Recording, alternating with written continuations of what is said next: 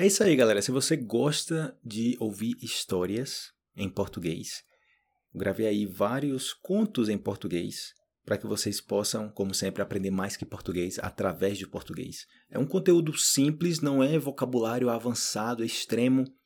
Qualquer pessoa que está começando a aprender português agora pode começar também ouvindo esses contos. Muitos desses contos também têm outros idiomas, então é provável que você, que você escute um desses contos e, ah, já ouvi esse conto em inglês, eu já ouvi em espanhol. Então você já sabe do que se trata. Então, gravei aí esse áudio, tá o PDF também na descrição do episódio, você pode baixar ou acessando diretamente na página, ou se você colocar no Google aí contos em português Felipe Brazuca, você vai encontrar a publicação completa, onde você vai poder baixar o PDF. Tem a versão em áudio também, para você ouvir tudo que eu vou colocar aqui nesse episódio. E também eu gravei um vídeo onde você pode ver o texto e eu vou acompanhando a leitura. Eu vou lendo e acompanhando a leitura. Vai baixando assim, vai descendo uma barrinha amarela acompanhando a leitura. Então você pode ouvir e ler ao mesmo tempo e acompanhar a velocidade, né, para que você possa ter aí mais precisão na, na dicção com português. Então, um material super útil. Eu foquei em trazer esse conteúdo assim para que vocês possam aprender mais que português, como sempre falo, através do português, e que essas, esses contos sejam eh, cheios de, de lição de vida. Então se trata disso. Então vou soltar o áudio e, claro, se você gostar do conteúdo, mande para seus amigos e amigas, ok? Tem bastante material aí na página para vocês melhorarem o português de vocês. E não esqueça de ver na descrição do episódio e também de baixar o guia PDF, um guia completo para você aprender português, que é totalmente grátis, é um PDF com várias recomendações que eu deixo aí disponível na internet. Também você pode encontrar no Google, colocando guia PDF português Felipe Praçuca, você acha facilmente, beleza? Então vou soltar o áudio em 3, 2, 1, foi! A Casa dos Mil Espelhos Tempos atrás, em um distante pequeno vilarejo, havia um lugar conhecido como a Casa dos Mil Espelhos. Um pequeno e feliz cãozinho soube desse lugar e decidiu visitar. Lá chegando, saltitou feliz escada acima até a entrada da casa. Olhou através da porta de entrada com suas orelhinhas bem levantadas e a cauda balançando tão rapidamente quanto podia. Para sua grande surpresa, deparou-se com outros mil pequenos e felizes cãezinhos, todos com suas caudas balançando tão rapidamente quanto a dele. Abriu um enorme sorriso e foi correspondido com mil enormes sorrisos. Quando saiu da casa, pensou: que lugar maravilhoso! Voltarei sempre, um montão de vezes. Neste mesmo vilarejo, um outro pequeno cãozinho, que não era tão feliz quanto o primeiro, decidiu visitar a casa. Escalou lentamente as escadas e olhou através da porta. Quando viu mil olhares hostis de cães que lhe olhavam fixamente. Rosnou e mostrou os dentes, e ficou horrorizado ao ver mil cães rosnando e mostrando os dentes para ele. Quando saiu, ele pensou: que lugar horrível. Nunca mais volto aqui. Todos os rostos no mundo são espelhos. Que tipo de reflexos você vê nos rostos das pessoas que você encontra? Folclore japonês. Definição de amor. Um senhor de bastante idade chegou a um consultório médico para fazer um curativo em sua mão, na qual havia um profundo corte. E muito apressado pediu urgência no atendimento, pois tinha um compromisso. O médico que o atendia, curioso, perguntou o que tinha de tão urgente para fazer. O simpático velhinho lhe disse que todas as manhãs ia visitar sua esposa que estava em tratamento numa clínica, com mal de Alzheimer em fase muito avançada. O médico, preocupado com o atraso do atendimento, disse: Então hoje ela ficará muito preocupada com sua demora? O velhinho respondeu: Não, ela já não sabe quem eu sou. Há quase cinco anos que não me reconhece mais. O médico então questionou: mas então para que tanta pressa em vê-la todas as manhãs, se ela já não reconhece mais? O velhinho então deu um sorriso e, batendo de leve no ombro do médico, respondeu: Ela não sabe quem eu sou, mas eu sei muito bem quem ela é. O médico teve que segurar suas lágrimas enquanto pensava. O verdadeiro amor não se resume ao físico, nem ao romântico. O verdadeiro amor é a aceitação de tudo que o outro é, de tudo que foi um dia, do que será amanhã e do que já não é mais. O escorpião. Um mestre do Oriente viu quando um escorpião estava se afogando e decidiu tirá-lo da água. Mas quando fez, o escorpião o picou. Pela reação de dor, o mestre o soltou e o animal caiu de novo na água e estava se afogando outra vez. O mestre tentou tirá-lo novamente e novamente o animal o picou. Alguém que estava observando aproximou-se do mestre e lhe disse: Desculpe-me, mas você é teimoso.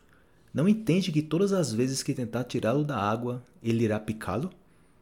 O mestre respondeu: A natureza do escorpião é picar, e isso não vai mudar a minha, que é ajudar. Então, com a ajuda de uma folha, o mestre tirou o escorpião da água e salvou sua vida. Não mude sua natureza se alguém te faz algum mal. Apenas tome precauções. Alguns perseguem a felicidade, outros a criam. Preocupe-se mais com sua consciência do que com a sua reputação. Porque sua consciência é o que você é, e sua reputação é o que os outros pensam de você. E o que os outros pensam não é problema nosso, é problema deles. O Poço das Rãs. Havia um grande grupo de rãs que sempre ia se divertir na floresta. Todas elas cantavam e pulavam até a noite cair. Elas riam bastante e nada as separava. Um dia, em um de seus passeios habituais, elas foram conhecer uma floresta nova. Estavam brincando quando três delas caíram em um poço profundo que ninguém havia notado. As outras ficaram espantadas. Olharam para o fundo do poço e viram que era muito profundo. Nós as perdemos, disseram. As três rãs caídas tentavam escalar as paredes do poço, mas era muito difícil. Elas mal avançavam um metro e caíam novamente. As outras começaram a dizer que seus esforços eram inúteis. Como elas poderiam escalar uma parede tão alta? Era melhor que desistissem. Não havia nada a fazer. Duas das rãs ouviram esses comentários e desistiram. Elas achavam que as outras estavam certas. A terceira rã, por outro lado, continuou subindo e caindo, mas depois de algumas horas conseguiu chegar à superfície. Uma delas perguntou: como você conseguiu? Mas a rã não respondeu. Era surda. Um bom conto para refletir sobre o poder da opinião alheia. A arte do silêncio. Certa vez, um homem tanto falou que seu vizinho era ladrão que o vizinho acabou sendo preso. Algum tempo depois, descobriram que era inocente. O rapaz foi solto e, após muito sofrimento e humilhação, processou o vizinho. No tribunal, o vizinho disse ao juiz: Comentários não causam tanto mal. E o juiz respondeu: Escreva os comentários que você fez sobre ele no papel. Depois, pique o papel e jogue os pedaços pelo caminho de casa. Amanhã, volte para ouvir a sentença. O vizinho obedeceu e voltou no dia seguinte, quando o juiz disse: Antes da sentença, você terá que catar os pedaços de papel que espalhou ontem. Não posso fazer isso, meritíssimo, respondeu o homem. O vento deve tê-los espalhado por tudo quanto é lugar, e já não sei onde estão. Ao que o juiz respondeu: Da mesma maneira, um simples comentário pode destruir a honra de uma pessoa, espalhando-se a ponto de não podermos mais consertar o mal causado. Construa com sabedoria. Um velho carpinteiro estava pronto para se aposentar. Ele informou ao chefe seu desejo de sair da indústria de construção e passar mais tempo com sua família. Ele ainda disse que sentiria falta do salário, mas realmente queria se aposentar. A empresa não seria muito afetada pela saída do carpinteiro, mas o chefe estava triste em ver um bom funcionário partindo e ele pediu ao carpinteiro para trabalhar em mais um projeto como um favor. O carpinteiro concordou, mas era fácil ver que ele não estava entusiasmado com a ideia. Ele prosseguiu fazendo trabalho de segunda qualidade e usando materiais inadequados. Foi uma maneira negativa dele terminar sua carreira. Quando o carpinteiro acabou, o chefe veio fazer a inspeção da casa. E depois ele deu a chave da casa para o carpinteiro e disse: Essa é sua casa. Ela é o meu presente para você. O carpinteiro ficou muito surpreso. Que pena. Se ele soubesse que ele estava construindo sua própria casa, ele teria feito tudo diferente. O mesmo acontece conosco. Nós construímos nossa vida, um dia de cada vez e muitas vezes fazendo menos que o melhor possível na construção. Depois, com surpresa, nós descobrimos que nós precisamos viver na casa que nós construímos. Se nós pudéssemos fazer tudo de novo, faríamos tudo diferente. Mas não podemos voltar atrás. Você é o carpinteiro. Todo dia você martela pregos, ajusta tábuas e constrói paredes. Alguém disse que a vida é um projeto que você mesmo constrói. As atitudes e escolhas de hoje estão construindo a casa que você vai morar amanhã. Construa com sabedoria. As duas vizinhas. Havia duas vizinhas que viviam em pé de guerra. Não podiam se encontrar na rua que era briga na certa. Depois de um tempo, Dona Maria descobriu o verdadeiro valor da amizade e resolveu que iria fazer as pazes com Dona Clotilde. Ao se encontrarem na rua, muito humildemente, disse Dona Maria: Minha querida Clotilde, já estamos nessa desavença há anos e sem nenhum motivo aparente. Estou propondo para você que façamos as pazes e vivamos como duas boas e velhas amigas. Dona Clotilde, na hora, estranhou a atitude da velha rival e disse que iria pensar no caso. Pelo caminho foi pensando: essa Dona Maria não me engana. Está querendo me aprontar alguma coisa e eu não vou deixar barato. Vou lhe mandar um presente para ver sua reação. Chegando em casa, preparou uma bela cesta de presentes, a cobrindo com um lindo papel, mas a encheu de esterco de vaca. Eu adoraria ver a cara da Dona Maria ao receber esse maravilhoso presente. Vamos ver se ela vai gostar dessa. Mandou a empregada levar o presente à casa da rival com um bilhete.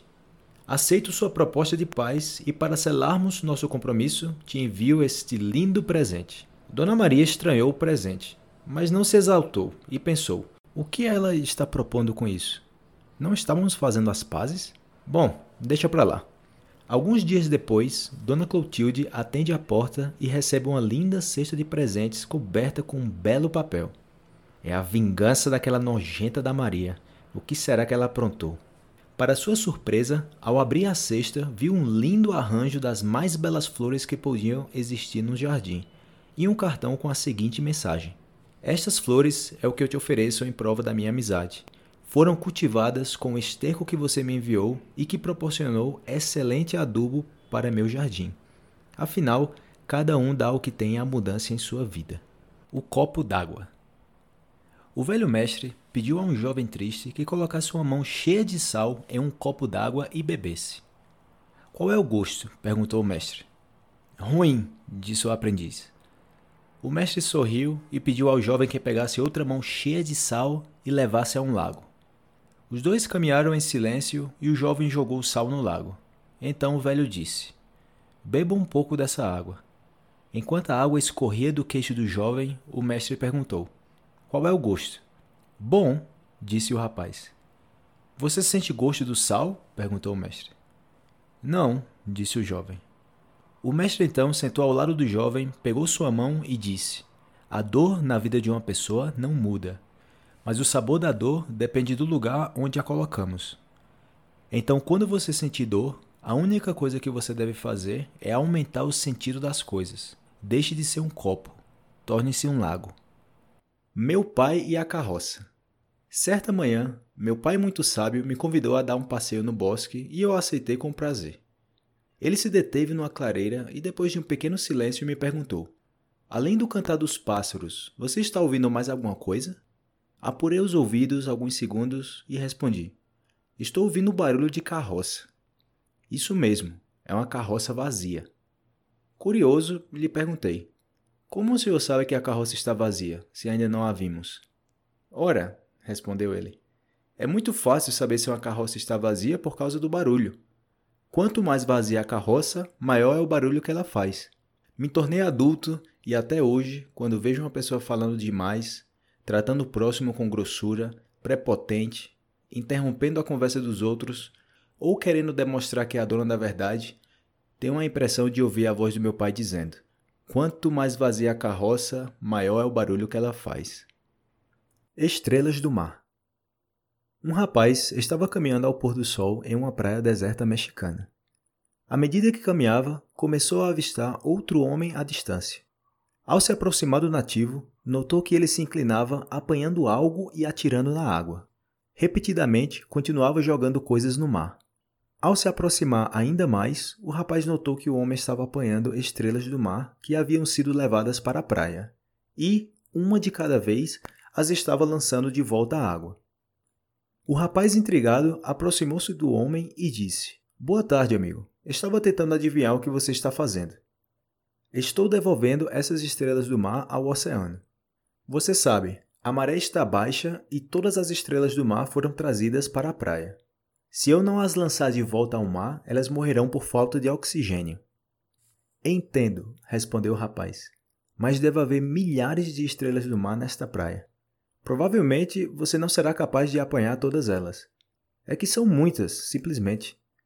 Você sabe que provavelmente isso está acontecendo em centenas de praias acima e abaixo desta costa? Não vê que não fará diferença alguma?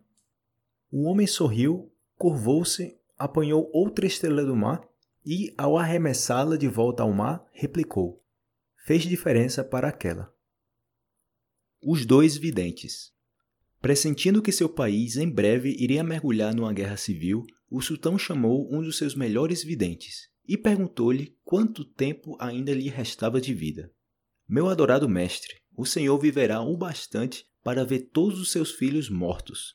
Num acesso de fúria, o sultão mandou imediatamente enforcar aquele que proferira palavras tão aterradoras. Então, a guerra civil era realmente uma ameaça. Desesperado, chamou um segundo vidente. Quanto tempo viverei? perguntou, procurando saber se ainda seria capaz de controlar uma situação potencialmente explosiva. Senhor, Deus lhe concedeu uma vida tão longa que ultrapassará a geração dos seus filhos e chegará à geração dos seus netos. Agradecido, o sultão mandou recompensá-lo com ouro e prata. Ao sair do palácio, um conselheiro comentou com o vidente: Você disse a mesma coisa que o adivinho anterior. Entretanto, o primeiro foi executado e você recebeu recompensas. Por quê? Porque o segredo não está no que você diz, mas na maneira como diz. Sempre que precisar disparar a flecha da verdade, não esqueça de antes molhar sua ponta num vaso de mel. Para que gritar? Um dia, um pensador indiano fez a seguinte pergunta a seus discípulos: Por que as pessoas gritam quando estão aborrecidas? Gritamos porque perdemos a calma, disse um deles. Mas por que gritar quando a outra pessoa está ao seu lado? questionou novamente o pensador. Bem, gritamos porque desejamos que a outra pessoa nos ouça, retrucou outro discípulo. E o mestre volta a perguntar: Então, não é possível lhe falar em voz baixa? Várias outras respostas surgiram, mas nenhuma convenceu o pensador. Então ele esclareceu: Vocês sabem por que se grita com uma pessoa quando se está aborrecido? O fato é que, quando duas pessoas estão aborrecidas, seus corações se afastam muito. Para cobrir essa distância, precisam gritar para poderem se escutar mutuamente. Quanto mais aborrecidas estiverem, mais forte terão que gritar para ouvir um ao outro, através da grande distância. Por outro lado, o que acontece quando duas pessoas estão apaixonadas? Elas não gritam, falam suavemente. E por quê? Porque seus corações estão muito perto. A distância entre elas é pequena. Às vezes, seus corações estão tão próximos que nem falam, somente sussurram. E quando o amor é mais intenso, não necessitam sequer sussurrar, apenas se olham e basta. Seus corações se entendem. É isso que acontece quando duas pessoas que se amam estão próximas. Por fim, o pensador concluiu dizendo: Quando vocês discutirem, não deixem que seus corações se afastem. Não diga palavras que os distanciam mais, pois chegará um dia em que a distância será tanta que não mais encontrarão o caminho de volta. A loja de CDs. Era uma vez um garoto que nasceu com uma doença que não tinha cura. Tinha 17 anos e podia morrer a qualquer momento.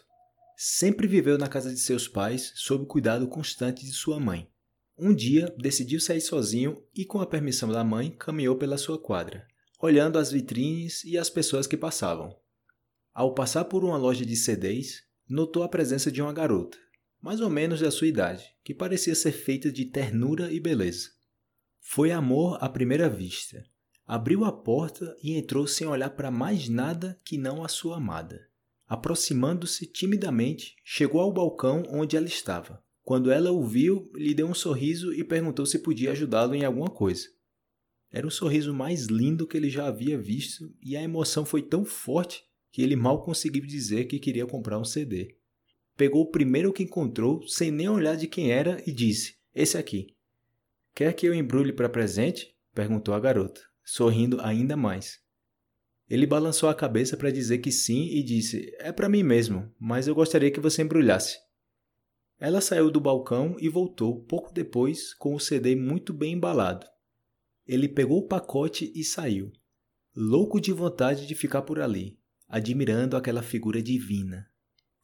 Daquele dia em diante, todas as tardes voltava à loja de discos e comprava um CD qualquer. Todas as vezes a garota deixava o balcão e voltava com um embrulho cada vez mais bem feito, que ele guardava no closet sem sequer abrir. Ele estava apaixonado, mas tinha medo da reação dela. E assim, por mais que ela sempre o recebesse com um sorriso doce, não tinha coragem para convidá-la para sair e conversar. Ele comentou sobre isso com sua mãe e ela o incentivou muito a chamá-la para sair. Um dia, ele se encheu de coragem e foi para a loja. Como todos os dias, comprou outro CD. E como sempre, ela foi embrulhada. Quando ela não estava vendo, escondeu um papel com seu nome e telefone no balcão e saiu da loja correndo.